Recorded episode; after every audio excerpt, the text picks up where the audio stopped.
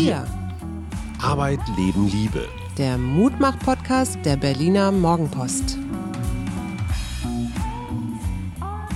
Mann, ey, das geht doch gar nicht. Jetzt gibt schon wieder einen Lockdown, die Kinder nicht zur Schule nach den Ferien, die verlieren ein ganzes Schuljahr. Ich meine, hey, wie sollen wir das denn gegen die Chinesen jemals bestehen? Das geht doch alles den Bach runter hier, oder? Ja, das finde ich auch. Weißt du, jetzt habe ich endlich diesen Impfcode und weißt du, wann, ich der, wann der erste mögliche Termin ist?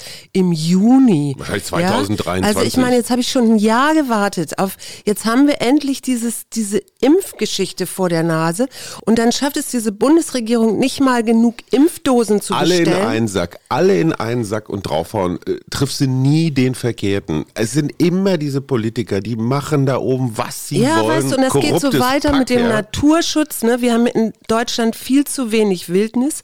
Wir haben hier, ähm, wir haben so ein Ziel, ne? zwei Prozent sollen wir haben und das schafft kein Bundesland. Es ist ja nicht nur, das ist ja nicht nur die Bundesregierung. Und irgendwie. überall die Lobbyisten, ja, die ihre Finger mit drin haben. Und ich meine, du bist doch, als Bürger bist du doch immer der Arsch. Ja, der kleine Mann zahlt die Zeche und die da oben machen, was sie Und wollen. übrigens nochmal, ja, mit dem Impfen, ne?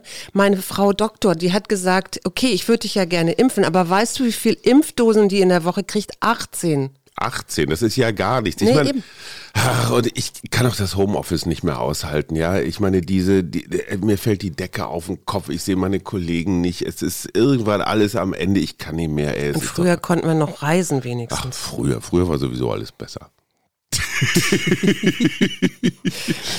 Ich muss ehrlich sagen, ein bisschen Spaß macht's ja, ne? Ja, das war macht so richtig schön rumpesten. Schade, dass wir keinen Nubbel hier haben, ne? Dann könnte man auf Nubbel irgendwie schimpfen. Hallo, liebe Leute, hier sind wir, der Mutmach-Podcast der Berliner Morgenpost. Das war jetzt gar kein Mutmachen, sondern wir haben einfach mal auf Neudeutsch hätte man gesagt, losgerantet, also losgetobt und gefetzt. Warum haben wir das gemacht, Schatz? Wir haben uns äh, mit der Stimmung, die gerade im Land zu scheinen herrscht, ein bisschen beschäftigt Zu scheinen herrscht, das ist wunderbar. und äh, haben das Ganze mal unter dieses Oberthema Aggression gelegt. Wut, Wut, ungehalten. ungehalten, ja. Äh, und du, du bemerkst es ja selber, ne? Du hast mir von Leserbriefen erzählt. Ja, Leserzuschriften. Ich war ja die Woche bei, bei Lanz am Dienstag. Ich sage das ohne jede Eitelkeit, aber das war die Lanz-Sendung mit der besten Einschaltquote seit sieben Jahren. Was definitiv wahrscheinlich nicht an dir lag, ne? Ach, Schatz, danke. Danke. Ja. Los, komm, und die komm, Frauen komm. sind auch nicht mehr das, was sie mal waren. Ja. Früher, früher, da hat eine Frau noch gehorcht und war ergeben und hat einem Kompliment. Nein.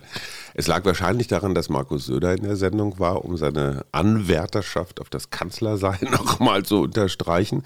Und das Interessante ist, was du danach dann immer an Zuschriften bekommst. Und ich kriege ja auch sonst auf meine Kommentare und Kolumnen so immer wieder. Und ich habe den Eindruck, die, ich sag mal, die Ungehaltenheit äh, ist in einem Maße angestiegen, wie ich das nicht kenne. Und das Muster ist immer dasselbe. Ne? Also bis letzte Woche habe ich es sehr geschätzt, was sie schreiben und so, aber diesmal, jetzt ist es Schluss und äh, das ist doch äh, völliger Quatsch, was die da schreiben und alle Journalisten haben doch und die sind doch alle gekauft oder äh, so. Also immer, man nimmt ein Thema, ne, egal Ja. ob ich jetzt was für Laschet oder gegen Söder oder umgekehrt sage. Und dann wird es verallgemeinert, dann bin ich als Journalist entweder der Knecht des Systems oder, oder, oder völlig idiotisch. Ich werde ganz häufig pathologisiert, ne? Also letztendlich so, eine, so ein psychologisches Ferngutachten, dass ich nicht alle Latten im Zaun habe. Und ich habe ja anekdotische Evidenz, ich habe das jetzt nicht statistisch ausgewertet, aber ich habe den Eindruck, das nimmt zu. Wie ist es in deinem, ich sag mal, Umfeld, in deinem täglichen Leben? Ich habe das nicht so stark. Ich hätte dich jetzt auch gefragt, ob das wirklich objektiv zunimmt oder ob das jetzt gerade so eine eigene Bewertung ist. Weil wir nehmen ja, da, daru- das haben wir ja in mehreren Podcasts schon öfter mal besprochen, wir nehmen ja negative Nachrichten ernster oder, oder bewerten das höher ne? und, und haben eine größere Aufmerksamkeit darauf. Also ja, kann sein, dass das jetzt so meine persönliche Wahrheit ist. Auf der anderen Seite habe ich den Eindruck auch so von Kollegen, die sagen, die Stimmung wird ungehaltener. Ne? Und also glaube- weil dieses Erwarten so und jetzt ist es irgendwann vorbei und dann kommt der Impfstoff und dann kommt Ja. der wieder nicht und jetzt noch ein Lockdown. ja, ich glaube die tatsächlich wirklich, dass die Enttäuschung eine ganz, ganz große Rolle dabei spielt. Es gibt ähm, eine Untersuchung aus dem letzten Jahr, ähm, von der, jetzt habe ich die Universität vergessen, die das gemacht hat, eine deutsche Universität, die ähm, Menschen befragt hat online und mhm. zwar zwei Studien gemacht hat. Im März 2020 und im Mai, Juni 2020. Und im März 2020 befanden wir uns mitten im Lockdown und das wurde auch großartig ähm, von allen getragen oder von vielen getragen. Und so waren eben auch entsprechend die Reaktionen in dieser Online-Befragung. Und im Mai, Juni, wo wir Lockerungen hatten, merkte man, dass die Leute die Wirksamkeit von Schutzmaßnahmen und damit auch die Motivation, sie anzuwenden, dass das nachließ. Mhm. Ja? Und dass es zu so einer Art Risikokompensation kommt dann. Das heißt, eine Schutzmaßnahme wird zugunsten einer anderen mhm. dann aufgegeben. Mhm. Das heißt, wir tragen jetzt alle Masken, mhm. aber der Abstand, der ja genauso wichtig ist, wird eben nicht mehr eingehalten. Mhm. Das finde ich ganz interessant, weil das letztendlich ja sagt, wenn etwas neu ist, ist die Aufmerksamkeit groß. Mhm. Und wir verhalten uns alle entsprechend. Und je länger so ein Zustand anhält und je mehr wir uns daran gewöhnen, umso weniger sehen wir ein, diese Schutzmaßnahmen noch einzuhalten. Mhm. Oder tun das zwar, aber mit so einem Groll, weil letztendlich sich ja an der Situation nicht viel verändert hat. Ne? Ich muss auch durchaus selbst äh, kritisch nochmal anmerken, wir, die Medien, wenn ich uns mal so in den ganz großen Topf werfen will, sind keine wirklich große Hilfe. Mhm. Weil egal, wo ich hingucke, ob das jetzt die, die Schreihälse von der Bildzeitung sind oder die etwas, vielleicht etwas nachdenklicheren von der Zeit oder von Spiegel Online, permanent bekomme ich bestimmte Verhaltensmuster beschrieben. Mhm. Also die Geschichte, so was weiß ich, äh, Homeoffice und ich bin mit meinen Nerven am Ende. Selbst wenn ich mit meinen Nerven überhaupt nicht am Ende bin, lese ich so eine Geschichte oder zumindest so eine Überschrift und denke mir, ach du Scheiße. Ja. Alle in Deutschland sind mit dem Homeoffice jetzt sind komplett am Ende und können nicht mehr und äh, fallen in die Depression. Ja dann prüfe ich mich selber ab und suche so nach Indizien dafür, ja, eigentlich geht es mir auch schlecht. Ich möchte ja nicht allein sein mit meiner mhm. Meinung. So, und auf der anderen Seite dann wieder, so kommen sie raus aus dem Tief, ne? so mhm. scheinheilige Hilfsgeschichten, die aber letztendlich ja auch immer erstmal das Tief voraussetzen. Ja, da bist du wieder in diesem problemorientierten so. Sehen, ne? Und, und ein Beispiel hat mich da ganz besonders ja, ich weiß nicht, aufgeregt oder hm, ich finde es interessant. Sascha Lobo kennen wir ja, mhm. hat eine wirklich fundamentale Hinrichtung von Armin Laschet geschrieben. Also mhm. der hat an dem Mann kein einziges gutes Härchen gelassen. Von mhm. oben bis unten. Und hat auch richtig viel Spaß daran mit Wortwitz und allem. Der darf das, um Gottes Willen, ja. Also ja, das ja. ist Meinungs- und Medienfreiheit und alles. Man hätte diese Geschichte aber auch ganz anders schreiben können. Also so eine klassische Clusterfuck-Geschichte. Mhm. Ne? Wie der Laschet von Anfang an einen, einen Fehler gemacht hat, weil er sich als künftiger CDU-Vorsitzender, Nachfolger von Merkel, Kanzlerkandidat absetzen wollte von Merkel. Ja. Das heißt, er wollte praktisch so eine Art Gegenzentrum in Düsseldorf aufbauen. Ne? Gegen Merkel und damals vor allen Dingen Drosten wollte er Laschet und Streeck. Mhm. Und dann hattest du erst diese Heinsberg-Studie und dann dieses und jedes. Mhm. Und immer wieder hat er sich versucht, vom Kurs Berlins, Merkels Hat er doch jetzt gerade auch wieder gemacht. Klar, jetzt natürlich wieder, indem er sich nicht an die Notbremse gehalten hat. Jetzt kommt diese blöde Brücken, äh, äh Bremse. Bremsenrechte, weiß der Geier was, Geschichte. Immer, ja. So, und du merkst einfach, wenn du am Anfang einmal auf der falschen Spur bist, ja. dann kommst du ja nicht mehr runter.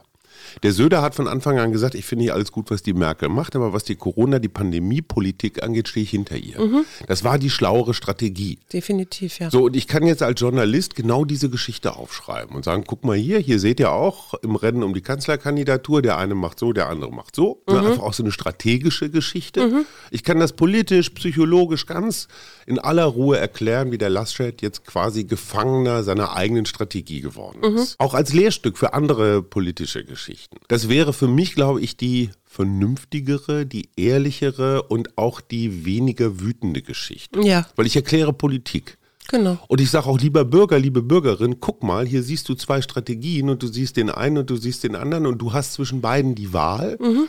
zumindest als CDU-Mitglied oder, oder auch als Wähler dann vielleicht später mhm. und äh, guckst dir an, hier wird ganz offensichtlich, was du kriegst für deine Wahlstimme. Ja. Das wäre so eine pragmatische Herangehensweise. Ja, es ist einfacher, die Hinrichtung zu schreiben. Ja, es ist die meistgeklickte Geschichte von allen. Und die User sagen mir als Journalist, wir wollen viel lieber die Hinrichtung, wir wollen viel lieber den Pranger, wir wollen viel lieber, dass unser Volksvertreter zum Affen gemacht mhm. wird, als dass uns jemand jetzt eine strukturell vernünftige Geschichte aufschreibt. Mhm. So. Und diese Verstärkung von noch mehr Hass und noch mehr Druck und noch mehr Wut und noch mehr Ablehnung, ja, die geht auf unsere Kappe, aber letztendlich machen wir auch das, was der Markt verlangt.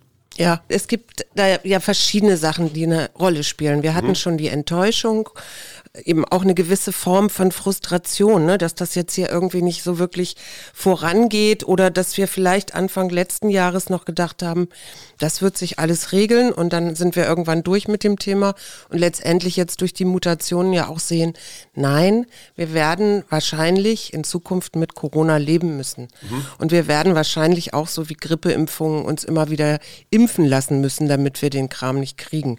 Die Psychologie bietet da verschiedene Möglichkeiten, sich das anzugucken. Mhm. Und eins meiner Lieblingsthemen dabei ist der fundamentale Attributionsfehler. Das klingt schon einfach so wahnsinnig anspruchsvoll. Das, Damit kann ich oder? auf jeder Gartenparty, wenn es mal wieder eine gibt, Leute, ich finde, das ist ein fundamentaler Attributionsfehler. Genau. Wichtig ist fundamentaler Attributionsfehler. Man muss es ein paar Mal üben, fundamentaler Attributionsfehler, dass man es auch schnell und so, die Leute dürfen gar nicht so ganz genau verstehen, was du da sagst. Genau, wollen wir es jetzt trotzdem mal erklären? Du fundamentaler Attributionsfehler. Den wir übrigens alle machen, ne? Fundamentaler äh, Und zwar sagt dir Rosa Parks was. Das war doch die Frau, die sich in Alabama, Alabama ja? In ganz, ganz weit nach vorne in den Bus, in den öffentlichen Bus gesetzt hat, wo eigentlich 1955 war das. People of Color nicht sitzen durften, weil das genau. den Weißen vorbehalten war. Mhm. Und die ist ähm, 2005 gestorben mhm. und hat übrigens dazu gesagt damals, ich war es leid, immer nachzugeben. Mhm. Ne, das war ihre Begründung, warum sie sich davon hingesetzt hat. Okay, es gab dann aber aufgrund ihres Todes ein Tribute zu Rosa Parks Day. Am 1. Dezember fand der statt 2005. Und was hat man gemacht? Zu ihren Ehren wurde hinter dem Fahrer der Platz freigehalten, also mhm. das im, im, Bus und auf dem Platz, auf dem sie gesessen hat, hinter dem Fahrer, wurde ein Foto platziert, wo quasi äh, sie zu sehen war und wo drauf stand, it all started on a bus, um mhm. daran zu erinnern. So, jetzt sind viele Leute eingestiegen in diesen Bus und viele, viele haben sich da nicht hingesetzt, aber es gab immer wieder Leute, die sich auf diesen Platz gesetzt haben. Rassist. Und ein Journalist, der dann mitgefahren ist, mhm. der hat sich gedacht, was machen die Leute? Also was denken die, ne? Warum tun sie das? Und haben die vielleicht Vorurteile? Sind die respektlos oder sind die vielleicht rassistisch? Und was macht ein guter Journalist, wenn er sowas beobachtet? Er stellt Fragen, Fragen genau. und das Interessante war, äh, dass die Antworten, die dann kamen, waren, dass die Menschen gar nicht gemerkt hatten, dass da irgendwie so ein Schild oder so ein, so ein Foto war. Ja, mhm. also die hatten das gar nicht gesehen. Was war aber passiert? Die meisten Menschen denken dann sofort, aha, der muss irgendwie einen schlechten Charakter haben, mhm. weil sonst würde der sich da ja nicht hinsetzen oder die, mhm. ja. Das heißt, äh, wir attribuieren mhm. auf die Persönlichkeit mhm. das, also begründen das mit der Persönlichkeit mhm. und vergessen, das Situative mit einzubeziehen.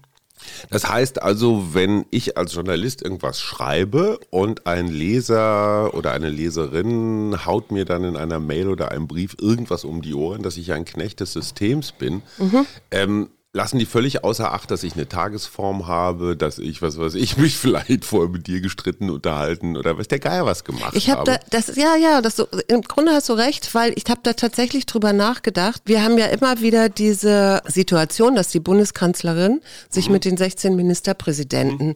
zusammenschaltet, ja. ja. und man bespricht, wie man jetzt die nächsten ja. Wochen äh, gut über die Runden kommt, hätte ich fast so gesagt. Nächsten Montag wieder. Genau. Oder Mittwoch. Also das ist ja, glaube ich, noch nicht ganz raus. Okay. Und ich habe mich gefragt, wie ist das eigentlich, wenn ein Herr Laschet am Vormittag vor dieser Schalte eine große Auseinandersetzung mit all den Unternehmen, die es in mhm. Nordrhein-Westfalen gibt, hat und ein Herr Söder vielleicht mit einem Virologen vor Ort oder einem äh, Intensivmediziner darüber spricht, wie voll die Krankenhäuser sind. Mhm. Mit welcher Brille gehen die dann in, in so eine Verhandlung rein? Mal 16 und das mal 16 mal 17. und letzt, letztendlich ja und letztendlich äh, kriegen wir ja gar nicht mit, äh, was da in diesen Verhandlungen überhaupt stattfindet. Das mhm. heißt, wir kriegen am Ende nur ein Ergebnis mit und dann, ähm, wenn wir jetzt attribuieren auf die Persönlichkeit mhm. von Herrn Söder und von Herrn Laschet mhm. plus natürlich vielleicht noch ja, das eine oder andere Wort hören, was die gesagt haben, dann gibt es ja eine ganz klare Richtung. Und dann ist natürlich so ein Sascha Lobo, der da auf Herrn Laschet rumhaut, äh, für viele Leute vielleicht auch komplett nachvollziehbar, weil die klar. genau den Laschet in seiner Persönlichkeit so empfinden. Ist ja klar, der Rheinländer, der CDUler, genau. der hat doch noch nie irgendwas so. Ne? Genau. Das meinst du. Und in Wirklichkeit hat der vorher vielleicht nur ja, irgendwelche, Vielleicht, ne? irgendwelche Zahlen über den Niedergang der nordrhein-westfälischen Wirtschaft bekommen oder drohende Arbeitslosigkeit. Ja, eben wie gesagt, das kann eben ein Teil Klar. davon sein. Ne? Das heißt, Aber so, und jetzt überlegst du dir, du hast 16 dieser Ministerpräsidenten mhm. plus die Kanzlerin plus sonst noch ein paar, die da rumsitzen.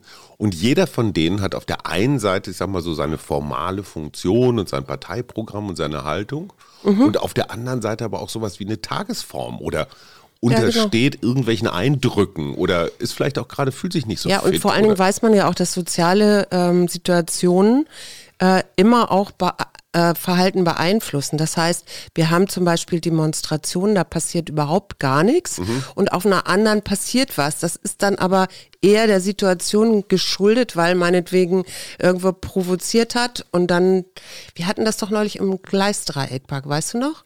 Äh, ja, wir saßen auf der Decke in der Sonne, um den Geburtstag unseres großen Sohns Corona-gerecht unter freiem Himmel mit Abstand zu feiern. Und auf einmal, also es war voll, es war zu voll. Ja. Und Polizei kam und fuhr da so durch den Park und auf einmal hatte man das Gefühl, huhuhu, da liegt was in der Luft. Ne? Mhm. Und auf einmal fingen die Menschen an zu rennen und man hatte so das Gefühl von so einer Auf kommenden Massenpanik. Ja. Und es war überhaupt nicht klar, warum das passierte. Das war wirklich nur so ein Funke ne? und, mhm. und ließ sich gar nicht erklären.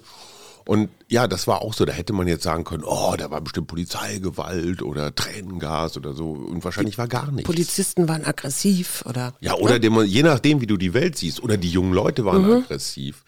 Das ist zum Beispiel total irre. Das muss ich noch kurz loswerden. Ich habe letztes, also am Osterwochenende einen Kommentar geschrieben, dass wir unseren jungen Leuten mal danken sollten, weil die dieses ganze Corona-Jahr wirklich sehr, sehr tapfer durchgehalten haben. Mhm. Die haben immer Schule auf, Schule zu. Die haben nicht groß demonstriert, obwohl sie das können, wie wir an Fridays for Future sehen. Die sind nicht bei irgendwelchen Corona-Zweifler-Demos mitgelaufen. Also ich bin sehr, sehr stolz auf unsere Jungs jedenfalls, weil ja. die das sehr, sehr anständig mitgetragen haben.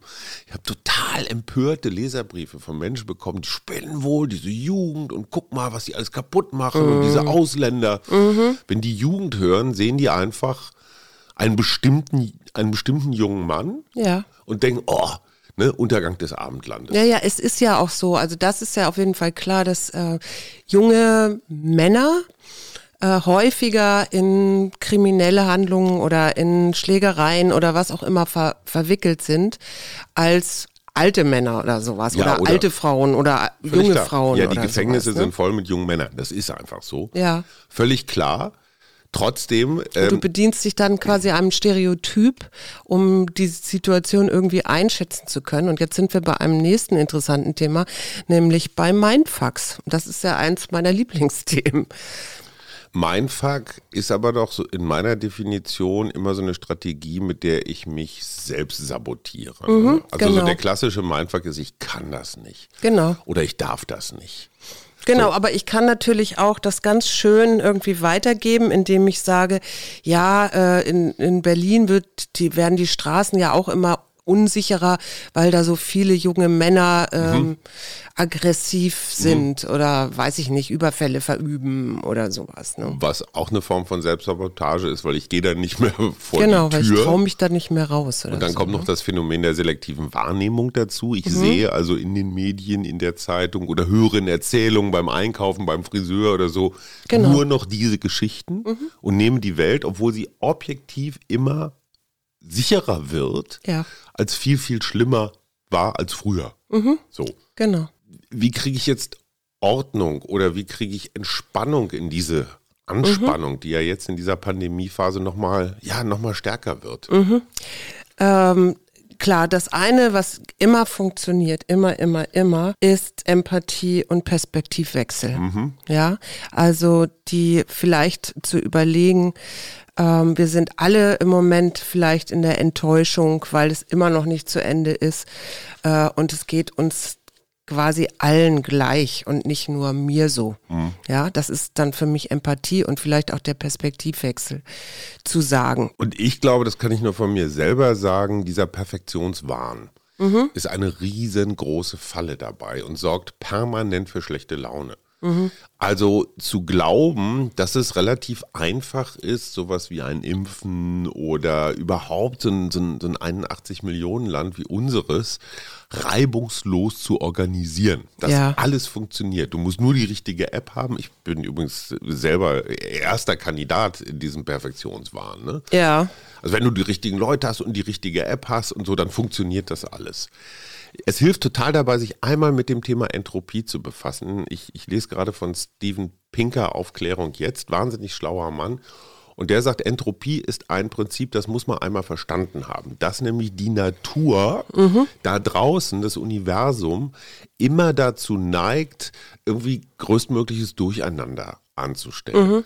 Bestes Beispiel, du baust eine Sandburg am Strand mhm. in, in diesem Urlaub, den wir früher mal kannten. So, wie viele Möglichkeiten hat ein Haufen Sand, sich in Form einer Sandburg zu manifestieren? Äh, ein paar wie viele möglich, ja, ja. Ja, es gibt ein paar tausend Möglichkeiten, Sandburgen zu bauen und zu ja. arrangieren. Aber es gibt unzählige Möglichkeiten mehr, keine Sandburg aus einem Haufen Sand zu machen. Mhm. Was ich damit sagen will, die Wahrscheinlichkeit, dass du irgendeinen unordentlichen Sandhaufen hast, den, je nach Wind, Wetter, weiß der Geier, was da so rumliegt, ist, ist vielfach größer. Das heißt, die Wahrscheinlichkeit der Unordnung, mhm. ne, siehe Laschet, einmal was falsch eingehängt und dann, ne, dann hast du den Salat. Ja passiert natürlich in dem Moment, wo du bei der Impfstoffentwicklung, bei der Maskenbestellung irgendwo einen kleinen Fehler machst, Bam! Mhm. Ja, und wir sehen das ja ganz interessanterweise auch bei den Corona-Infektionen. Die hochzukriegen, geht relativ schnell. Ja? Mhm. Irgendwo wird eine falsche Entscheidung getroffen, Schulen zu, Schulen auf, Baumärkte so. Ja. Infektionen hoch. Wir sehen ja alle diesen steilen Anstieg, mhm. diesen exponentiellen. Wie lange dauert es, wie viele Wochen und Monate, diese Scheißzahlen wieder runterzukriegen? Ja, ja. So. Und du hast ja auch gleichzeitig einen ungroße Bevölkerungszahl, die Menschen von Menschen, die sagen, lass uns doch bitte einen harten Lockdown machen, lass uns doch bitte zwei, drei Wochen wirklich alle Kopf runter, wir machen das jetzt, damit ja. wir runterkommen von den Zahlen und so, ne? Ja, das ist der Versuch, eine Sandburg zu bauen ja, ja. gegen Wind und Wetter. Nur du weißt nicht, ob am Ende deines harten Lockdowns nicht dann die Amazonas-Mutante an die Tür klopft und unsere ganzen Lockdown-Bemühungen wieder zum Teufel macht.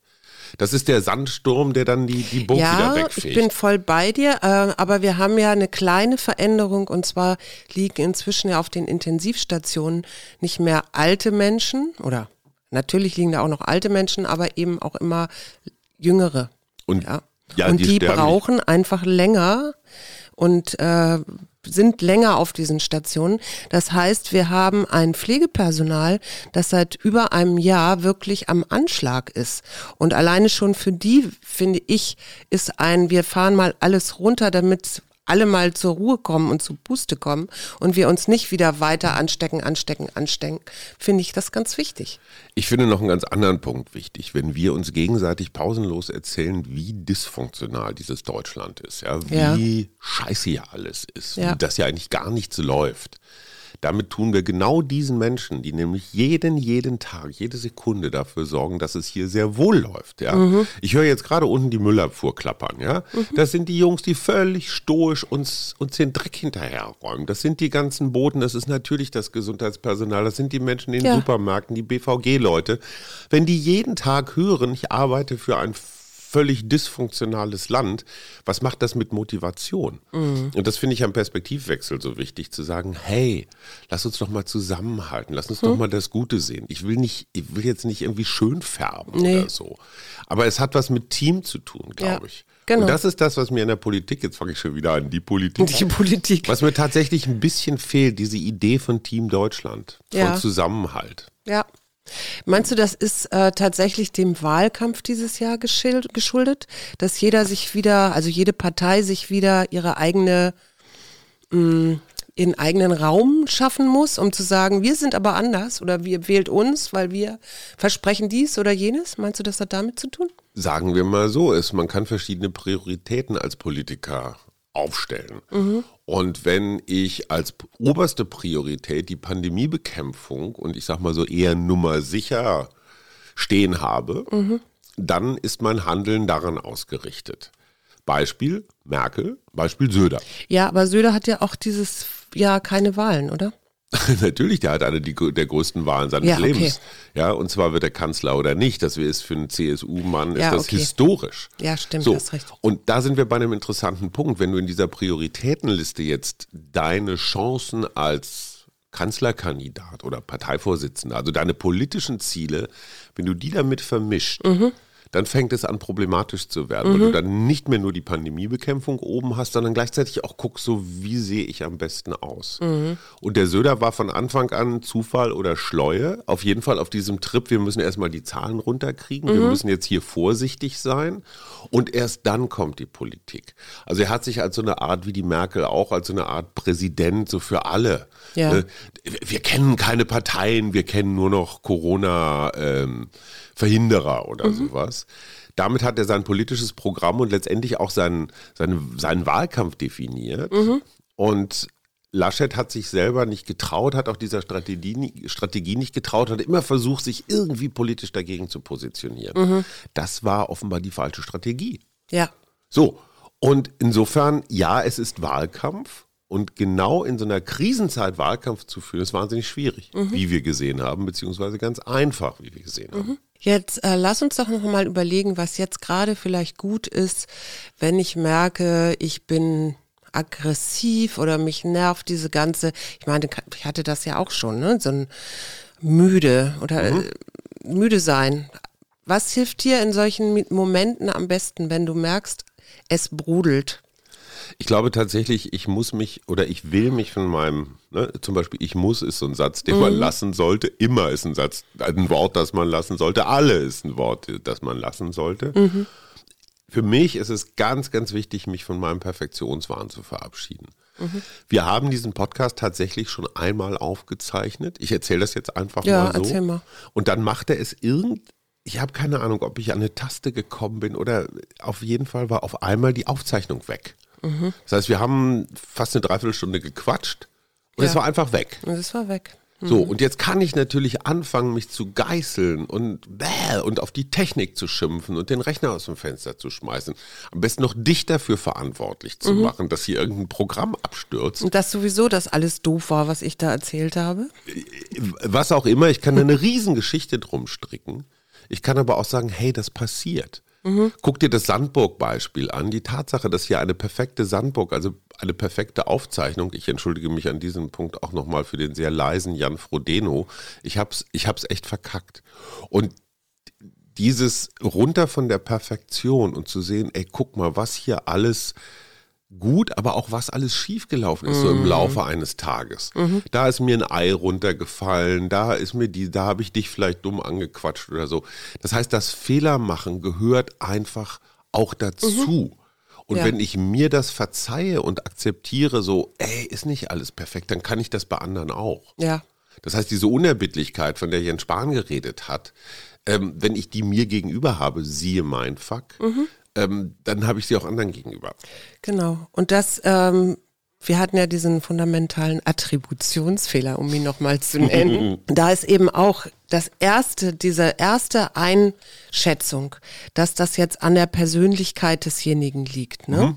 Das ist, verläuft relativ schnell und spontan. Da bedienen wir uns so genannter Schemata. Und das Zweite, um dann wirklich da rauszukommen, mhm. ist, ähm, dass ich mich bewusst nochmal auch der Situation zuwende und sage, wie ist denn im Moment gerade eigentlich die Lage, was spielt denn alles gerade rein? Also angenommen, wir würden das machen, dann äh, würden wir da viel bewusster mit unserer Aufmerksamkeit reingehen und alleine dadurch schon bewusster auch ein, über ein Urteil nachdenken. Also mehrere äh, Faktoren noch mit ein zu beziehen, das, um dann zu einer Lösung zu kommen. Das heißt, wenn, eh, wenn sich jemand auf den Rosa Parks Platz setzt, mhm. dass ich nicht sofort die erste naheliegende Vermutung Rassismus genau. raushole, sondern dass ich äh, darüber nachdenke, dass ich, als ich da vorhin eingestiegen bin, mhm. auch für einen Moment vielleicht gedacht habe, ich setze mich da jetzt hin mhm. und dann aber kurz bevor ich mich da hinsetzen wollte, ein Foto entdeckt habe, mhm. das mich an Rosa Parks erinnert hat und es dann nicht getan habe. Oder der oder diejenige, die sich dann da hinsetzt, hat meinetwegen eine, eine, auffallend dicke oder große Brille, hat vielleicht einen leichten Sehfehler oder oder hat vielleicht ähm, äh, einen Behindertenausweis oder was auch immer. Oder ne? zwei also, Kinder bei sich, die ihm gerade den letzten Nerv rauben. Genau.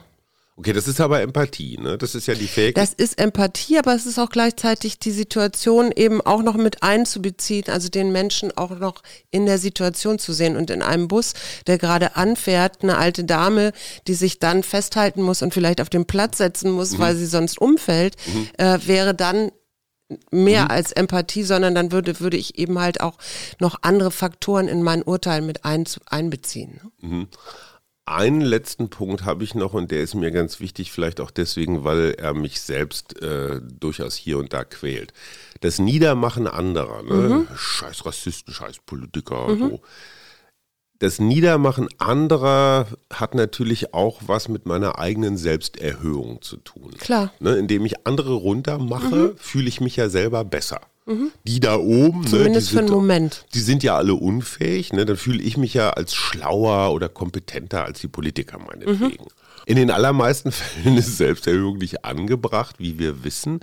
Aber jetzt nochmal, wenn ich merke, ich bin in dieser Stimmung, mhm. ja, du hast völlig recht, erstmal so die Umstände, die Perspektive weiten und was sind da noch so Werte oder Fähigkeiten, die mir helfen, aus diesem rauszukommen? Die eine Fähigkeit, die wir ja alle haben, ist dann vielleicht uns äh, etwas anderes zu überlegen, wenn wir diese, ich meine, manchmal kommt man aus einer Wut oder Aggression ja auch nicht so einfach raus. Kennst du das? Also ich merke dann, dass es doch noch brodelt. Und dann, mhm. für mich ist dann immer gut, wenn ich mir irgendwas suche, wo ich das rauslassen kann. Und zwar nicht an meinen Kindern oder an dir oder so, sondern wirklich körperlich rauslassen kann. Ich weiß, mein Vater hat zum Beispiel immer Briefe geschrieben, aber die wenigsten davon abgeschickt. Ja, ja, also das mal auf Papier zu bringen und sich dann aber anzugucken, was mache ich da eigentlich gerade, wenn ich über jemanden anders schimpfe.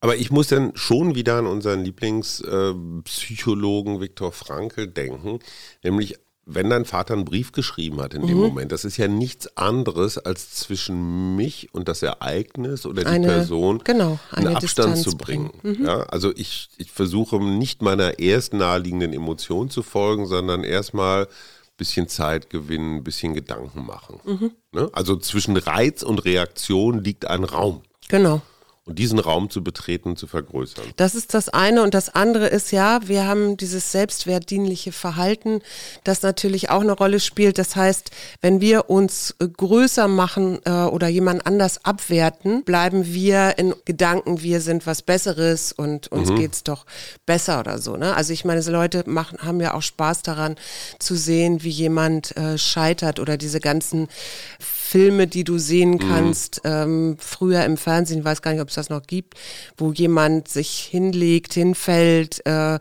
gegen eine Wand Klamotte, läuft. Stan und Olli. Ja, genau. Mhm. Und dieses äh, sich dann darüber äh, lustig zu machen, dient natürlich auch mhm. dem Selbstwert. Du hast auch meistens immer noch zum Schluss irgendeine herzenswärmende Geschichte. Genau, ich habe noch was viel Besseres, weil man sich das vielleicht besser merken kann. Und zwar, lass dich nicht von der Lebhaftigkeit des Eindrucks mitreißen, sondern sprich, Eindruck, warte ein wenig auf mich, lass mich sehen, was du bist und was du darstellst. Und ich glaube, das ist eine schöne Übungsaufgabe für dieses Wochenende, wenn wieder Zorn, Wut, Angst, irgendwas aufsteigt. Erstmal abwarten. Das fängt nicht ohne Grund auch mit A an, wie atmen. Und dann nicht von der Lebhaftigkeit des Eindrucks mitreißen lassen. Ich finde, das ist eine schöne Formulierung. Die kommt übrigens von Epiktet und ist schon wieder 2000 Jahre alt. Also ist einer meiner Stoiker. Immer ist alles schon mal da gewesen. Es ist doch ganz fürchterlich. Wir wünschen euch ein ganz wunderbares Wochenende. Bis dahin, tschüss. Bis dahin, tschüss.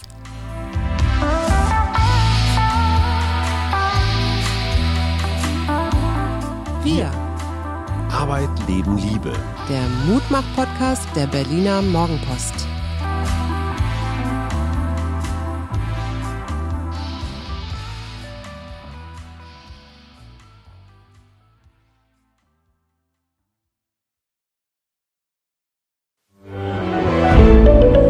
Ein Podcast von Funke.